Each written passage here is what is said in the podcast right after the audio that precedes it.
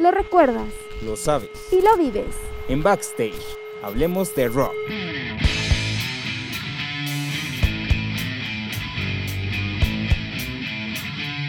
Con Fabián Pérez. Y Eddie Espino.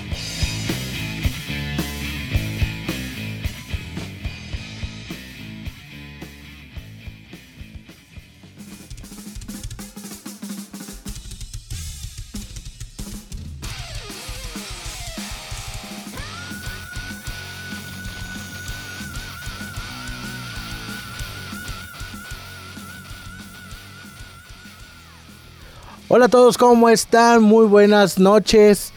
Eh, bienvenidos a este su primer programa de Backstage.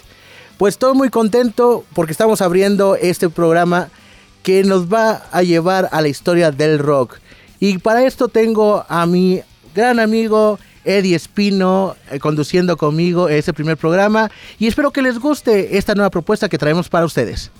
¿Qué tal Fabián? Pues ya con mucho gusto de estar aquí compartiendo micrófonos por fin despegando con este proyecto. No se despeguen porque esto apenas comienza y la verdad es que se va a poner bastante interesante. Vamos a hacer un viaje por la historia del rock. Este, y además, bueno, pues vamos a encontrarnos con muchísimos invitados próximamente, tenemos muchas sorpresas, así que pues no se despeguen y vayan conectándose, compártanos en las redes, compártanos con sus cuates porque esto se va a poner muy muy bueno. Sí, claro, de hecho, fíjate que encontré algo muy muy muy interesante. Quiero empezar ese primer programa con, con esta frase, dice, "El rock es tan bueno conmigo es mi hijo y mi abuelo. Lo dijo Chuck Berry. No, pues es muy interesante. De hecho, eso es una parte de lo que vamos a platicar, ¿no? Este, eh, vamos a empezar con un poco de la historia. ¿De dónde nace el rock? ¿Cómo nace el rock? ¿Y de qué fusiones de música nace todo este nuevo, este nuevo género? Así es. Fíjate que eh, algo bien interesante es que eh, a lo mejor pensamos en el rock únicamente como un género de música y sin embargo vamos a ir viendo cómo realmente el rock se convierte en una ideología, este, no solamente en la bandera de la, de adolescencia o de la juventud, sino que en la actualidad lo vemos como una ideología y, un fenómeno social muy muy interesante y que además sigue vigente. No, y de hecho, eh, viendo un poco sobre la historia, está muy interesante, porque es la fusión de varios, de varios ritmos. Si no estoy mal, es la fusión del folk y del blues. Pero esa es la parte interesante, ¿no? Donde en los 40, en los 50, esta fusión de música crea un nuevo género. Y como tú lo estabas diciendo, estábamos platicando acerca ese el rompimiento de nuevos paradigmas, que después vamos a hablar de esto, de cómo nos llevó a esa fusión. Pero bueno, hablando de esto en la parte del blues y el folk, lo interesante es quién lo trae, o sea, quién trae a puerta. Híjole, es que a mucha gente se le atribuye, ¿no? ¿Dónde empieza el rock? Porque incluso, pues empieza, empieza como un movimiento que se convierte en un, en un fenómeno parecido a la bolita de nieve, ¿no? Que va creciendo, se va haciendo más grande y realmente dices, ¿dónde empieza exactamente? Porque esa línea muy delgada entre el blues, el jazz, el folk, los ritmos africanos, realmente es una línea tan delgada que no podemos eh, atribuirle propiamente a alguien este, el, género o el, inicio del rock como tal, aunque sí tenemos varios, varios pioneros que son digamos que los precursores que, van creando este, este, nuevo, este nuevo modelo de música, este estilo y además van generando una ideología a lo largo de, la historia. No, y, aparte de lo que estás platicando, e, esa combinación de ritmos, en la parte, una parte interesante, para mí se me hizo muy interesante de que vamos a hablar ¿quiénes fueron los primeros que tocaron folk y blues? Los afroamericanos. Sí. Y, de hecho, eso viene al, siguiente tema que vamos a tocar en el programa número 2, acerca de el rompimiento de paradigmas en, el rock and roll, o sea, lo que es el rock mexicano y cómo fue eh, esa fusión. Pero lo interesante, estamos hablando de un tema racial. O sea, en el tema en cuestión de la pelea de quién tenía el poder, los blancos o los negros. Pero después, viendo, no lo había visto de esa manera, pero ya checando la información, así como que, imagínate, este, qué es lo que sucede, qué es lo que, qué es lo que está pasando en nuestras cabezas. Primero, los negros empiezan a tocar blues, a tocar jazz. Y lo interesante de que luego jalan a los negros como parte del entretenimiento de los blancos. Claro. Y después o sea, los blancos terminando escuchando música de negros. O sea, en, cuestión racial, ¿cómo es algo falacio? Sí, y además, después los blancos empezaron a querer hacer la misma música de negros, lo cual fue muy complicado, por ejemplo, eh, en el caso del blues, pues vemos, ¿no? Que eh, pues realmente los bluseros eh, son muy, muy puristas y muy cerrados en este sentido, ¿no? No permitían que alguien que no perteneciera a la raza afroamericana hiciera, hiciera blues, ¿no? Entonces, sin embargo, pues tenemos ahí muchos talentos que han logrado este, incursionar ahí y que además han sido aceptados por, por, el mismo gremio del blues, ¿no? Caso muy claro, Gary Moore. Claro, y por supuesto también, o sea, tomando en cuenta esto, después el, el género del blues no solamente fue precursor o pionero para el rock, también fue precursor para diferentes géneros que estamos escuchando eh, eh, en estos momentos. Por ejemplo, el country. El country es una combinación, o sea, es fenomenal. Igual, o sea, y ese es el tema que estamos hablando en, cuestión de, ok, estamos hablando que el blues fue precursor para el rock y que era solamente música tocada por afroamericanos y que pues no era permitido para los blancos y después esa combinación ¿no? cómo, cómo transmigra y termina eh, que el blues contamina y hace o sea crear el country como género Exactamente.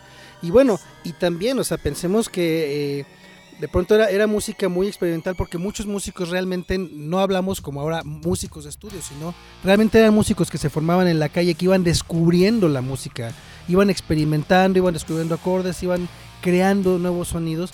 Y esto fue lo que yo creo que también creó una amalgama muy interesante de sonidos, porque eh, aunque el blues tiene una, una estructura muy definida este, en cuestión de, de cómo se armoniza, en cuestión de tiempos, en cuestión de compases, pues realmente después se fue, se fue transformando hasta llegar a lo que ahora conocemos ya, o sea, otro tipo de géneros donde está el rock, rhythm blues, etcétera.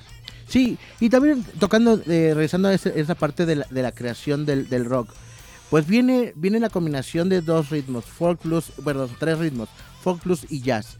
Y después cómo empieza la parte del rock and roll. Porque yo tenía la idea que el rock se había hecho en Inglaterra pero no va que o sea ya leyendo un poco más es que todo esto empieza en Estados Unidos. O sea viene como que la combinación de estos géneros se crea el rock and roll y después viene a, a principio de los 60 pum, la primera caída, ¿no? Donde sí, vamos a ver del rock and roll, vienes con bien vestiditos, con trajes, las canciones pues acá movidonas para, para bailar, pero de repente a alguien se le ocurre, pues vamos a hacer un género un poco más pesado, con un poco más de ideología, vamos a decirla un poco open mind, más abierta, Ajá. con un tipo, con a lo mejor y las letras, o a lo mejor el ritmo para romper esos paradigmas, para romper lo que ya estaba establecido. Exactamente. Fíjate que algo bien interesante, porque normalmente nosotros tomamos como partida del rock en los 60 Sin embargo, recordemos que en los 50, Buddy Holly, Richie Valens, Beat Bopper, que, que murieron en un accidente eh, de avión, pues realmente a ellos se les atribuye mucho también del- de estos inicios del rock. Incluso cuando ellos mueren eh, en el mes de abril, este, les hacen una canción precisamente que se llama American Pie, donde explican o dicen es el día que murió el rock, cuando mueren estos tres, estos tres artistas, ¿no? Y que además, bueno, hay muchas historias ahí porque una de, la- de las cosas que ocurre en este trágico accidente es que Buddy Holly renta una, avioneta porque en la gira en la que andaban, el autobús se le había descompuesto el clima, hacía mucho frío, entonces para poder llegar rápido, Buddy Holly renta este, esta avioneta y se dice que el piloto no tenía experiencia para manejar por instrumentos, entonces pues estrellaron casi al despegar. Pero por ahí también hay una leyenda urbana que dicen que antes de que el avión se estrellara se escucharon balazos adentro de la avioneta. Así que bueno, quién sabe qué habrá pasado ahí, pero se les atribuye mucho a ellos, ¿no? Se queda este espacio, creo que ahí hay como una pausa y después hay un resurgimiento precisamente en los 60, ¿no? Por esta razón creo que también es donde, donde a lo mejor ubicamos más esa raíz del, del rock. Sin embargo, vamos a ver también que viene posiblemente de mucho, mucho más atrás. No, y, claro también, aparte de esa leyenda, bueno, esto según la película de Richie Valens, que decían que Richie Valens tenía, sabía que iba a morir en un accidente en avión porque tenía miedo de subirse al avión. Y da resultado, pues el accidente, ¿no? Pero también, como dices, puede contarse la leyenda, y si se escuchan los balazos, y eso solamente lo estoy diciendo, es hipotéticamente, puede ser, o sea, una conspiración. Pues yo, yo me haría dos preguntas. Primero, ¿quién escuchó los balazos? O sea, ¿de dónde sale esa, esa teoría de que se escucharon balazos antes de que cayera la avioneta? ¿Quién los escuchó? Y, lo, y tercera, que se aventó el, la persona que escuchó los balazos por paracaídas. Exactamente. ¿Qué pasó ahí? ¿Quién, ¿Quién sabe? sabe? Pero bueno, regresando a esto, eh, cuando viene ese cambio de, de género, venimos de una parte de la posguerra, ¿no? Viene terminando la Segunda Guerra Mundial, muchos países pues traían una economía muy baja, empiezan a ver que pues la música, no solamente en el género del rock, en diferentes partes, pues fue una parte como recrear o revivir esa parte muerta que muchas personas perdieron después de la Guerra Mundial, de la Segunda Guerra Mundial.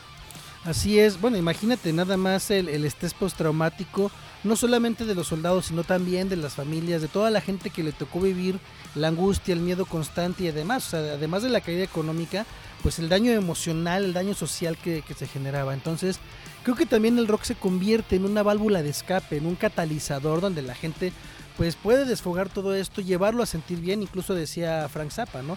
Eh, la música es el territorio donde nada nos hace daño. No, y, aparte también eh, eso eh, muy interesante porque vamos a voy a regresar un poco acerca de la vestimenta, ¿no? El ritmo. Un ritmo un poquito más acelerado, el beat un poquito más acelerado para bailar lo que yo estaba comentando y de repente pum, cambia el estilo totalmente. Empiezan los guitarrazos. No empieza el, el golpe, o sea, el ruido un poco más fuerte.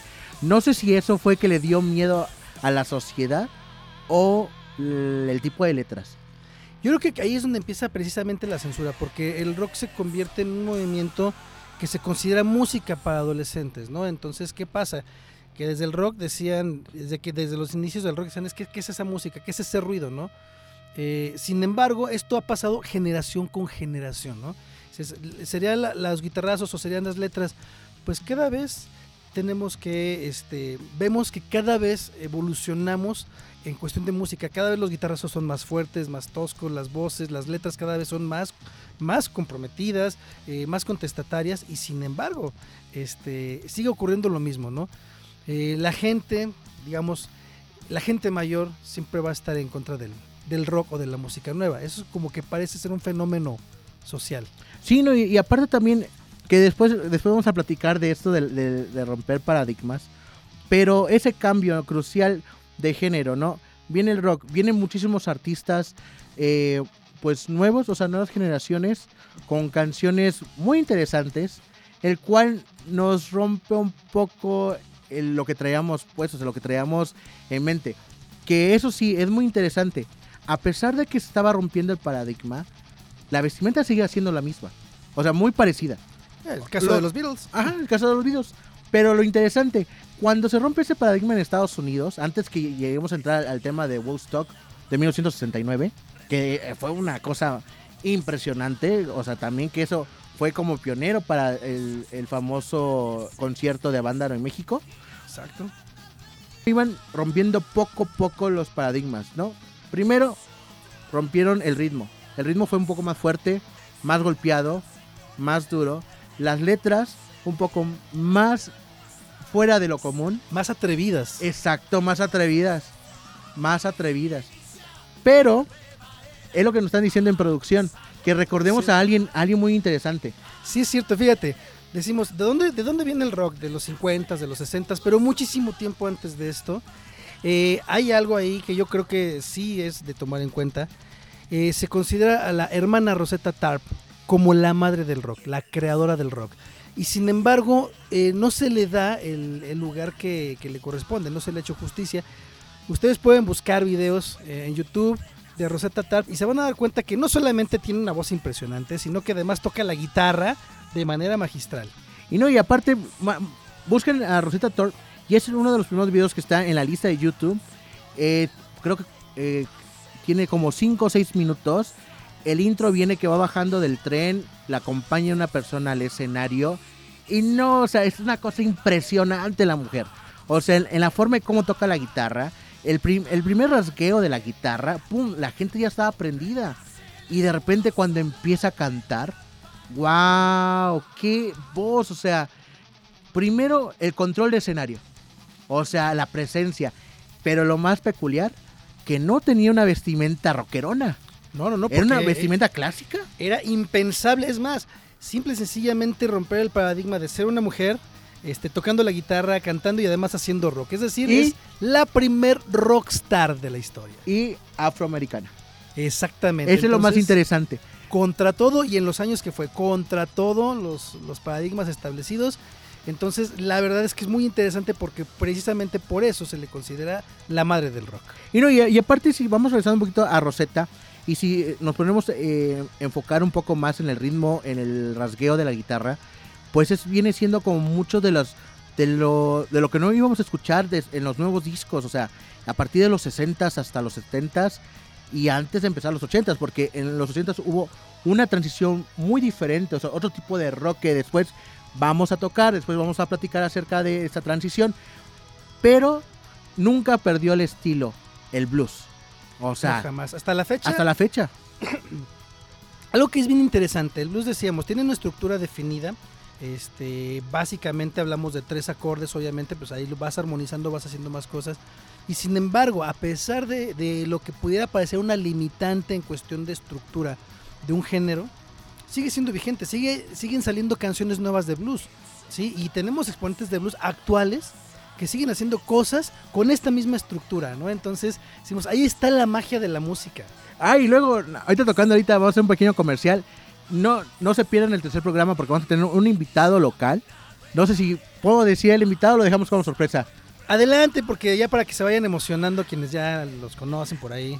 De hecho, vamos a tener como invitado, nuestro primer invitado a este programa de Backstage, a Beto Fierro. Beto Fierro es un expositor, un expositor de blues local de acá de San Luis Potosí, donde estamos transmitiendo. Y trae un ritmo, trae, o sea, una música urbana local, pero dices, wow, impresionante. La primera vez que yo lo escuché, y voy a poner, vamos a tocar un poquito de tema, voy a cambiar un poquito de tema en esa casa. Lo escuché en el Rockabilly del centro. Nada como anécdota. No, no, o sea, desde que yo me senté y empezó a tocar el vato, no, yo quedé impresionado. Aparte, el tipo de letra que trae. O sea, la Sí, letra. No, no, no. Esa letra urbana es. Es como algo común que te pueda pasar. Es como un sentimiento sacado, yo creo que acá desde el, como dicen muchos, ¿no? Desde el Cora, ¿no? Sí, no, y vamos a ver, o sea, es un artista muy completo. La verdad es que va a ser un invitadazo de, de- de lujo. Este, pues la Betos Blues Band viene próximamente para que estén al pendiente. Yo creo que nos vamos a aventar aquí un palomazo en, en la cabina. Sí, claro. Pero bueno, regresando un poco al tema que estamos hablando acerca del- de la exposición, o sea, de los ritmos. Eddie, tú, tú tienes más conocimiento de, de- de música que, que yo. Entonces, acá esa combinación de blues, ¿por qué crees que se retomaron al blues y al folk? ¿Por el tipo de ritmo, por el tipo de rasgueo? ¿Por, ¿por qué? Híjole, yo no sé si, si a lo mejor pudiera ser in- incluso un mero accidente, porque era lo que todo mundo tocaba, ¿no? Entonces la manera de tratar de, hacer algo diferente, pues simplemente te, te va llevando a hacerlo, ¿no? Recordemos que en ese tiempo, pues no, no había como ahora, ¿no? Academias de música, maestros, eh, conservatorios. Entonces la gente se formaba realmente en la calle, el conocimiento se pasaba de persona a persona y pues es lo que sabías tocar, ¿no? Entonces con esos recursos tenías que hacer algo nuevo. Y obviamente de ahí la misma creatividad pues te va llevando a crear otras cosas con los elementos que tienes, ¿no? Y esto va enriqueciendo la música.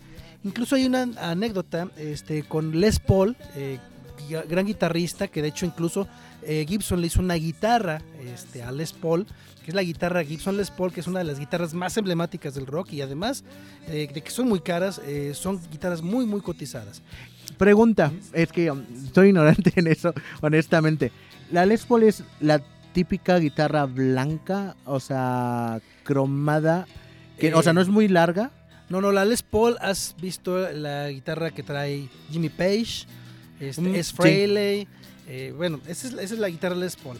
Hay una anécdota de que cuando Les Paul era niño y empezaba a aprender de música, precisamente este, pasando, vamos, el conocimiento de persona a persona, él estaba con un amigo y el amigo le, estaba enseñando algunos acordes y Les Paul estaba aprendiendo y entonces a Les Paul se le ocurrió un, un acorde, hizo una, inversión con el acorde y entra el papá del- de, de su amigo Dice, oye, ¿qué te pasa? Ese acorde es mío, te acabas de robar mi acorde. O sea, a, ese grado era cómo se pasaba el conocimiento y obviamente se va enriqueciendo a- hasta el al momento donde nos damos cuenta que ahora ya es muy fácil poder acceder a un conocimiento musical porque tenemos, eh, vamos, instituciones, academias, conservatorios, tenemos incluso este aprendizaje en línea por medio de las redes sociales, YouTube, etcétera. No, de, de hecho, hablando de Jess Paul, a ver, quiero a ver, nada más. Estaba también viendo esto. Los John Birds, los que eran antes llama, o sea, lo que era Led Zeppelin, Ajá. donde, a ver, de ahí sale Jimmy Page, sale Eric Clapton también. Eh, no recuerdo si Eric Clapton salió de ahí, me parece que no. Bueno, bueno, yo No, creo Eric Clapton salió de, de Cream. de- pero yo estaba viendo una imagen de, de Eric Clapton hace como dos, tres días. Y, y en esto me, me pone la atención. Hay una frase que decía eh, Clapton is God. Y me quedó muy marcada dije, ¿es en serio? O sea, es, es un fenómeno. O sea, Eric Clapton, mis respetos. Pero tú, tú lo considerarías como... Con esa palabra, o sea, ¿lo consideras como Dios? Eh, en una revista, en un artículo de la revista Rolling Stone, eh, lo catalogaron en, en alguno de los años como el mejor guitarrista. Pero no era el mejor guitarrista este, porque fuera el más vertiginoso, el más rápido, eh, sino por la versatilidad que él tiene, ¿no? Que podía tocarte tanto una guitarra eléctrica como guitarra acústica, podía tocar con técnica de, plumilla, con técnica de dedos, etcétera. Entonces decían es que abarca mucho, mucho Eric Clapton, ¿no? Y lo vemos, ¿no? O sea, lo vemos en su trabajo con, con canciones más rockeras, haciendo cosas muy interesantes. Y también lo vemos haciendo cosas acústicas, ¿no? Vamos, un ejemplo muy sencillo, Tears Heaven, que es una obra de arte y es una, es una armonía este, bastante bien elaborada, ¿no? Entonces, eso es lo que le atribuían a Eric Clapton. Tracy Heaven es, de- es la canción que le dedicó a su hija. Eh, a su hijo a cuando, su hijo cuando murió, cuando ¿verdad? murió, exactamente. Es la famosísima canción de Eric Clapton que todo el mundo conocemos.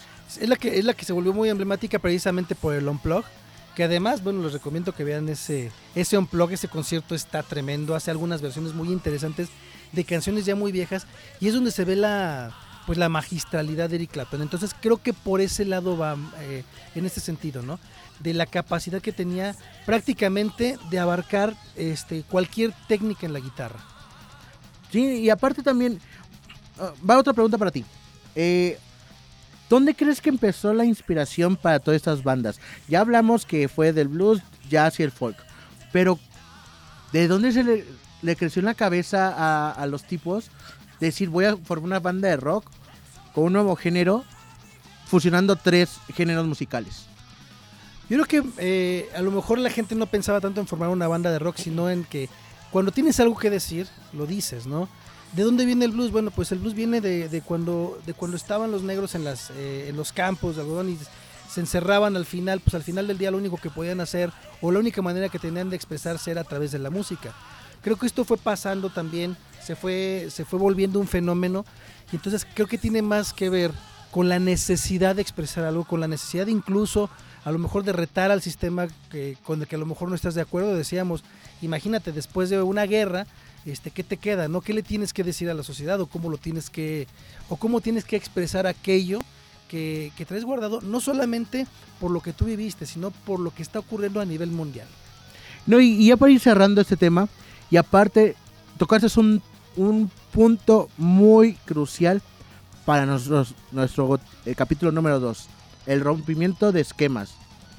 O sea, si el blues empezó, o sea, empezaron en las, en las fábricas, sí, en la fábrica de algodón, ¿no? En los campos. en los campos de algodón. ¿Y cómo fueron rompiendo paradigmas? Después, cómo rompieron el paradigma social. Cómo fueron rompiendo esa parte de decir, ¿sabes qué? Estoy cansado de, de escucharte, de seguirte. Quiero hacer mi propia ideología. Quiero crear mi propio paradigma. Quiero hacer cosas nuevas. No quiero seguir lo que está formado en la sociedad. Exactamente, entonces de ahí yo creo que podemos concluir bien sencillo. El rock no solamente es un género musical, más que un género de musical es una actitud, es un estilo de vida, es una forma de ser. Y aparte, pues también, o sea, va, va pasando tres generaciones, cuatro generaciones que empezó el rock y sigue vigente. Que sí, yo creo que está faltando un poco de más difusión en, este, en estos momentos y aparte de nuevos artistas. No sé qué vaya a pasar, no sé qué artistas vienen en camino para tener nuevas propuestas de este género. Bueno, pues yo creo que eso ya próximamente también lo vamos a ver aquí, lo vamos a ir descubriendo aquí en Backstage. Recuerden, esto apenas comienza. Entonces, pues vamos a hacer un viaje muy, muy interesante. Pues bueno, pues llegamos al fin de este primer capítulo de Backstage. No nos olviden, no olviden de seguirnos en nuestras redes sociales, que después los van a estar, bueno, nos van a estar buscando en Facebook, Twitter, Instagram. Todavía estamos abriendo las redes sociales, ya que lo tengamos preparado, se los vamos a ir compartiendo. Y todos este, estos programas van a estar saliendo en las redes sociales. Si tienen algún tema que quieran que toquemos, favor de no, de no dejarnos mandar un mensaje. Sí. Cualquier cosa, cualquier anécdota, cualquier historia que gustaría que tocáramos acá. E incluso si quieren que los invitemos a la cabina un día, a echar un palomazo Bienvenidos. o a platicar un poco acerca de este género, pues son bienvenidos. Y no tengo nada más que decir, nada más que agradecerte, Eddie. Muchísimas gracias. Nos despedimos y nos vemos en el siguiente capítulo.